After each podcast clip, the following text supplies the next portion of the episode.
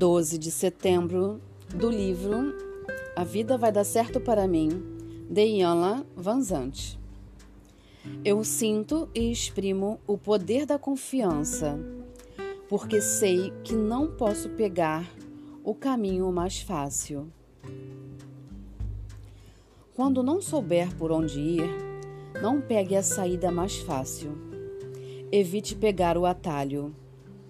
Nunca deixe que a pressão do momento force você a fazer algo desonesto ou indigno.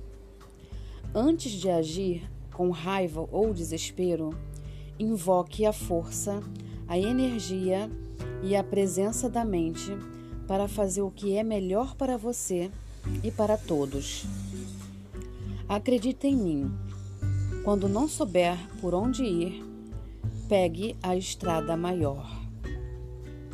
A estrada maior é qualquer ação ou qualquer palavra dita com a intenção de restaurar a paz e aprimorar o amor.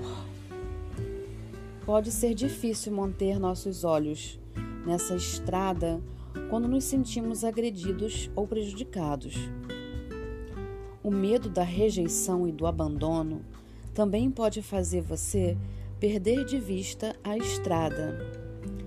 Quando estamos estressados, pressionados ou assustados, é mais fácil sermos desonestos. Se estamos com raiva, é compreensível que desejamos atacar. Quando a mentira parece ser a única saída, talvez você pense em mentir. Não faça. Há sempre uma forma melhor.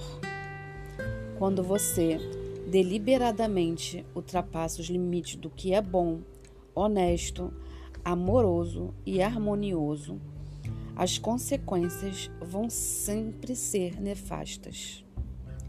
Não deixe que isso aconteça com você. Até hoje, você pode ter permitido que as pressões e o estresse levassem você a tentar o caminho que parecia mais fácil Hoje, procure a estrada maior. Recuse-se a dizer algo ou fazer algo que não crie a paz, a cura e o amor. Hoje, eu me dedico a escolher a estrada maior, mental, emocional e espiritual em todas as situações e experiências.